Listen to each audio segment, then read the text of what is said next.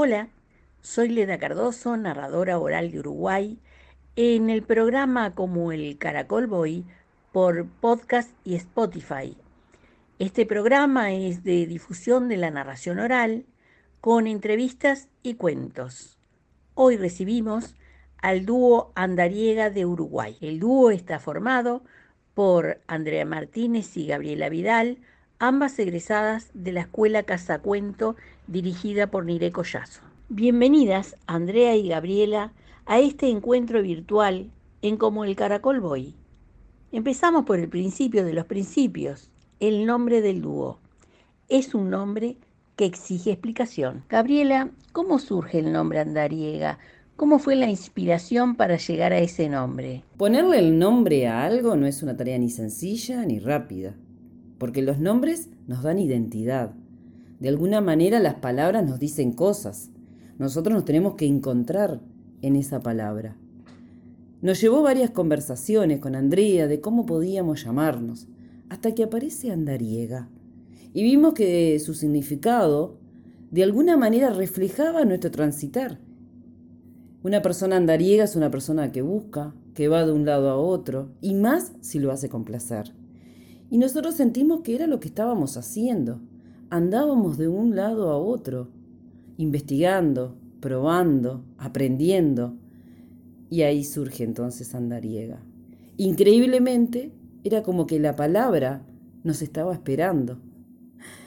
Porque el inicio y el final de Andariega coincide con los inicios de nuestros nombres. Entonces dijimos, la andábamos buscando y ella nos estaba esperando. Andrea, el dúo andariega, como bien lo dice la palabra, es un dúo, son dos personas, pero trabajando tanto en escena como en talleres, son tres energías. ¿Cómo se explica eso a los oyentes? Las energías que hay en, un escenario cuando contamos de a, dos, eh, era, eran más que la suma de las individualidades. Nosotras siempre decimos, Em, una cosa son las personas y otras cosas son las narradoras o los narradores. Em, nosotras sentíamos que, bueno, Andrea y Gabriela tenían sus características individuales, su subjetividad, su emoción, eh, y que de alguna manera e, esas individualidades combinadas en el escenario eh, daban forma a un tercer individuo que es el grupo eh, en escena narrando. Entonces nos dimos cuenta que, somos mucho más que dos, que, en realidad somos casi que tres en el escenario. Está Gabriela, eh, estoy yo y está Andariega, que de a poco ha empezado a conformar y a tener una impronta también. Eh, que es la suma de nuestras individualidades, pero que además tiene, empieza a tener a latir eh, de, forma, de forma única. Entonces este, nos pareció como muy ilustrativo para que los demás pudieran entender cómo nosotras sentíamos el grupo, esto de, de, las tres individualidades o de las tres subjetividades eh, en la escena. Y hay una palabra que a mí me gusta mucho, eh, que la leí en algún autor que ahora no recuerdo, eh, preparando probablemente alguna narración o algún concurso, eh, que habla del yo-sotras, ¿no? E, e, en esa unión entre el yo y el nosotros, Em, que parece una palabra mucho más inclusiva que nosotros, porque en, el, en ese nosotros no, se desdibuja el yo. Entonces creo que, mm, que andariega y que los dúos o los grupos este, que deciden subir a escena y, narrar juntos, em, tienen como como esa característica, ¿no? Están los individuos allí, eh, pero también hay una energía que tiene que ver con, con, esa, con esa voz conjunta que cuenta. Trabajaron en una olla popular, Andrea, dando un taller que tuvo una cierta continuidad en un periodo de tiempo. ¿Cómo fue esa experiencia y qué estrategia utilizaron para llegar a, mm, a ese contexto tan vulnerable? La experiencia de la, mm, del trabajo en talleres literarios con los usuarios de la olla popular fue otra de las experiencias que Andariega mm, este, desafió, porque era un público con el que no habíamos trabajado nunca eh, y, generó, sí, eh, tener que, pensar o repensar las estrategias para que los talleres fueran significativos. Em, yo creo que mm, lo primero que nos propusimos, o de la premisa de la que partimos, es que todos tenemos algo que contar, que todos tenemos una historia que puede ser narrada. Que a partir de ahí nivelábamos, que no había, mm, no había diferencia este, ni social, ni de género, no había diferencia educativa eh, o nivel de instrucción. Eh, la posibilidad de que todos tenemos algo que contar nos dejaba a todos eh, en una posición de horizontalidad que era riquísima. Entonces creo que si, una de las estrategias fundamentales para preparar todos los talleres que, hicimos con ellos partió de allí. Y es un, es un concepto muy, muy de la narración oral, ¿no? Es decir, eh, uno puede contar literario, pero uno puede contar desde la anécdota, desde lo autorreferencial. Y, y para ellos fue mm, me parece que, que un alivio, porque ellos venían al taller también sin saber muy bien a qué venían, con mucha, con mucha curiosidad. Y mm, creo que la, posibilidad, cuando vieron que, que, ellos también podían eh, narrar una historia, una anécdota, que podían pararse frente a otros y usar la palabra, la voz, la mirada, los silencios para contar su historia, los empoderó, los empoderó de una manera fabulosa.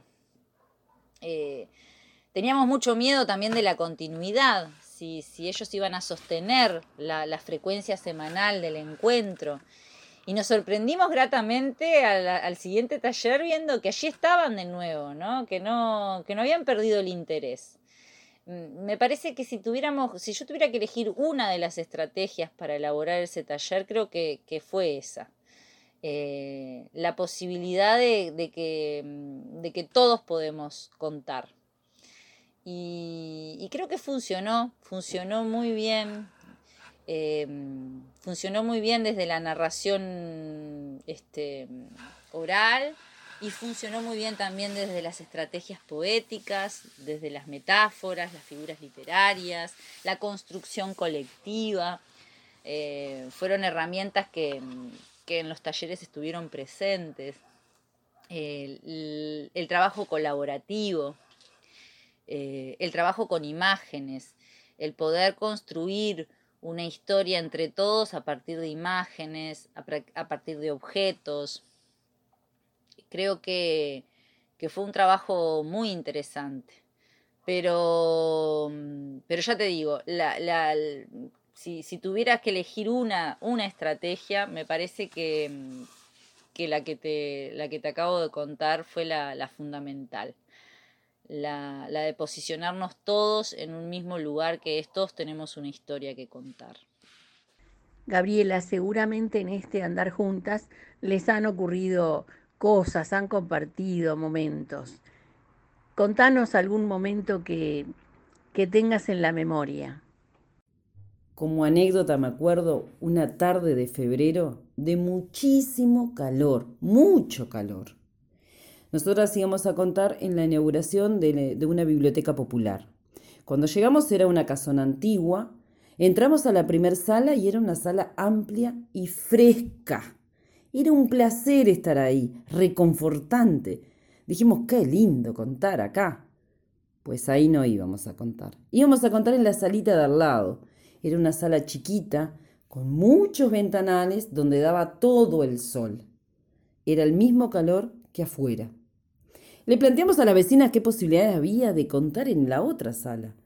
Pero nos dijeron que no, que ellas preferían que la actividad se hiciera en esa salita porque esa era la biblioteca. Claro, cuando entramos a ver, entendimos. Ellas habían conseguido cajones de madera, los habían restaurado, los habían pintado de colores, esos cajones oficiaban de estantes, habían conseguido TNT de colores, los habían colgado como cortinas, habían pintado el espacio. Realmente se notaba el amor, el cariño, las ganas que habían puesto en ese espacio que era la biblioteca del barrio. Y bueno, la contada tenía que ser ahí. Y ahí entraron todos los niños, que eran muchos, las vecinas, nosotras y el calor. Fue una contada linda, pero salimos empapadas, el pelo chorreaba agua. Mojadas, pero felices. Gabriela, ¿cuál es el futuro para el dúo Andariega? El futuro de Andariega es seguir aprendiendo, investigando, probando. Eso nos atrapa, nos encanta, nos desafía. Creo que por ahí viene nuestro futuro. Vamos a seguir buscando. Andando, como dice nuestro nombre. Y ahora en el espacio Te Cuento, el dúo Andariega con La Casa de las Palabras de Eduardo Galeano.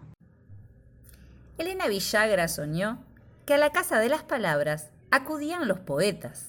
Allí las palabras estaban guardadas en viejo frasco de cristal. Esperaban a los poetas, se les ofrecían, se les mostraban.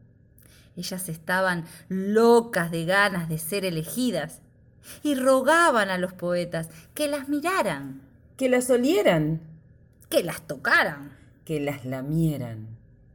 Entonces los poetas abrían los frascos y probaban las palabras así con el dedo. Y entonces se relamían. A veces fruncían la nariz es que los poetas andaban en busca de palabras que no conocían. Pero también buscaban palabras, palabras que conocían y habían perdido. En la casa de las palabras también había una mesa de los colores. Estaban en grandes fuentes y allí los colores se ofrecían. Y claro, cada poeta se servía del color que le hacía falta. Podría ser el amarillo limón. O el amarillo sol. El azul. Azul de mar. O de humo. Rojo lacre. O rojo sangre. Rojo vino. A la casa de las palabras. A la casa de las palabras.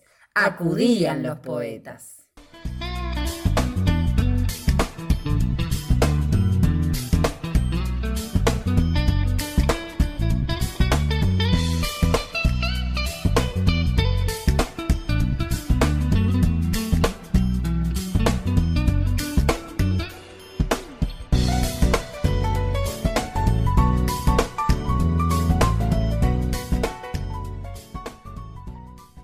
Cuando Andrea empezó la escuela de narración oral Casacuento, ¿con qué pensó encontrarse y qué se encontró? Bueno, yo cuando entré a Casacuento estaba buscando poder mejorar mis herramientas eh, como profesora de literatura. Yo siempre tuve una lectura muy expresiva y llegó un momento en el que sentí que el libro me ataba, para, poder realizar esas lecturas expresivas. Estaba como muy sujeta al objeto libro y necesitaba herramientas para poder contar lo mismo sin la necesidad de tener el, libro en la mano y seguir la lectura.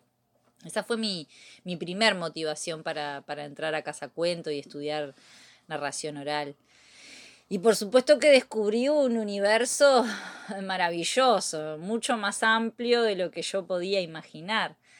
No solo con respecto a las posibilidades que la narración oral da en cuanto a qué tipo de textos podemos narrar, sino también la posibilidad de comunicación, de, conexión con el otro, eh, desde la mirada, desde los silencios, eh, realmente fue un, descubrimiento de, un arte que, que yo capaz que eh, subestimaba un poco y me di cuenta de que era un arte que tiene muchísimas posibilidades, ¿no? Eh, no solo escénicas, sino también, como te decía, de comunicación con el otro. Así que mm, para mí la experiencia en esos tres años de Casacuento se podría decir que abrió un universo de posibilidades. además también de, mm, de ver eh, también las la posibilidades, ¿no? Este, como docentes que la narración oral nos da mm, dentro del aula, en el trabajo con jóvenes o con niños. Eh, de alguna manera también este, Mm, descubrí que, los para los docentes es una herramienta fabulosa. Andrea Martínez, en el espacio Te Cuento, con Magia de Alejandro Dolina. El mago Risuto no conoce ningún truco. Sus actos son muy sencillos. Se para frente al público, toma su galera, toma su varita, da un golpe y espera espera a que del fondo de la galera aparezca una paloma blanca. Naturalmente, sin dobles fondos o mangas cómplices, el resultado siempre es el mismo. La paloma no aparece. El mago Risuto actúa en teatros de barrio y en ferias, de los que casi siempre es echado a patadas. Pero él cree en la magia, en la verdadera magia. Y en cada actuación, en cada golpe de su varita, está la renovada esperanza de un milagro. Porque no se conforma con los trucos aparatosos, él quiere que su paloma aparezca redondamente. Cualquiera en su lugar ya hubiera renunciado. Sin embargo, él confía. Una vez le tocó actuar en el Club Fénix. Muchos magos lo antecedieron. Y cuando le tocó su turno, lo mismo de siempre. Se paró frente al público, tomó su galera, tomó su varita, dio un golpe. ¡Ah! Del fondo de la galera apareció una paloma blanca que salió volando hacia los techos y se perdió por una ventana alta en la noche. Casi no lo aplaudieron es que el público no sabe distinguir entre los trucos de magia y los milagros verdaderos. Risuto no se presentó nunca más en público. Pero quién sabe, quizás aún haga aparecer palomas blancas de forma particular.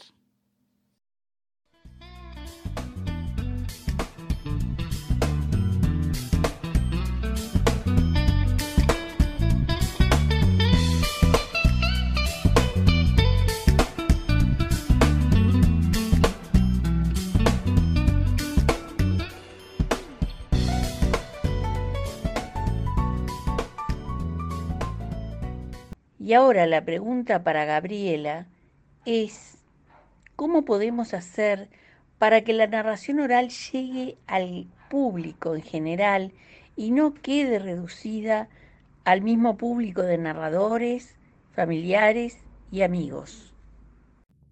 Qué gran pregunta. A mí me lleva a pensar, más allá de, de la narración oral específicamente, me lleva a pensar en las artes en general.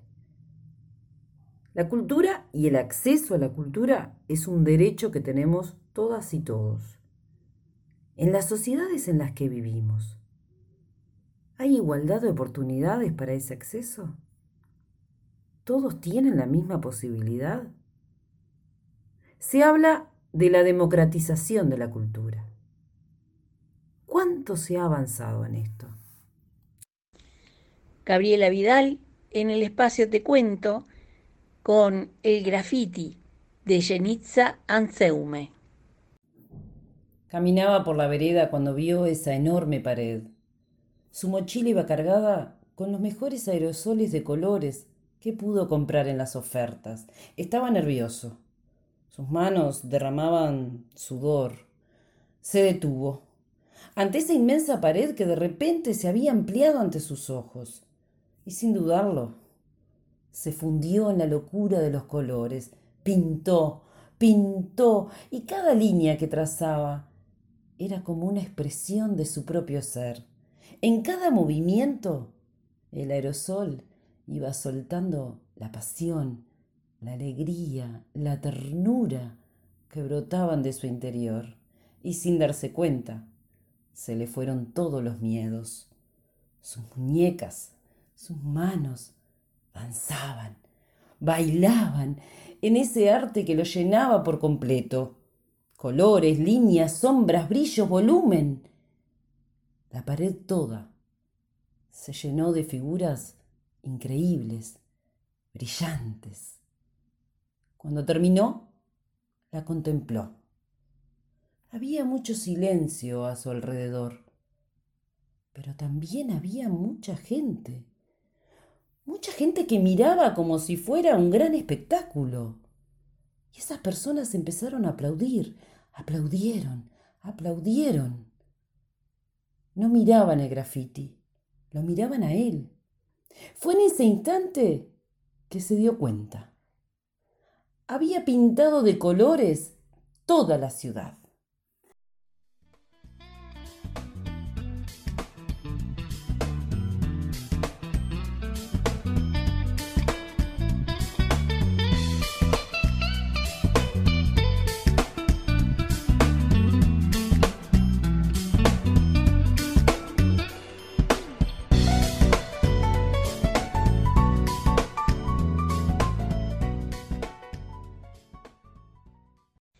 Así llegamos al final de otro programa de Como el Caracol Boy, programa de difusión de la narración oral.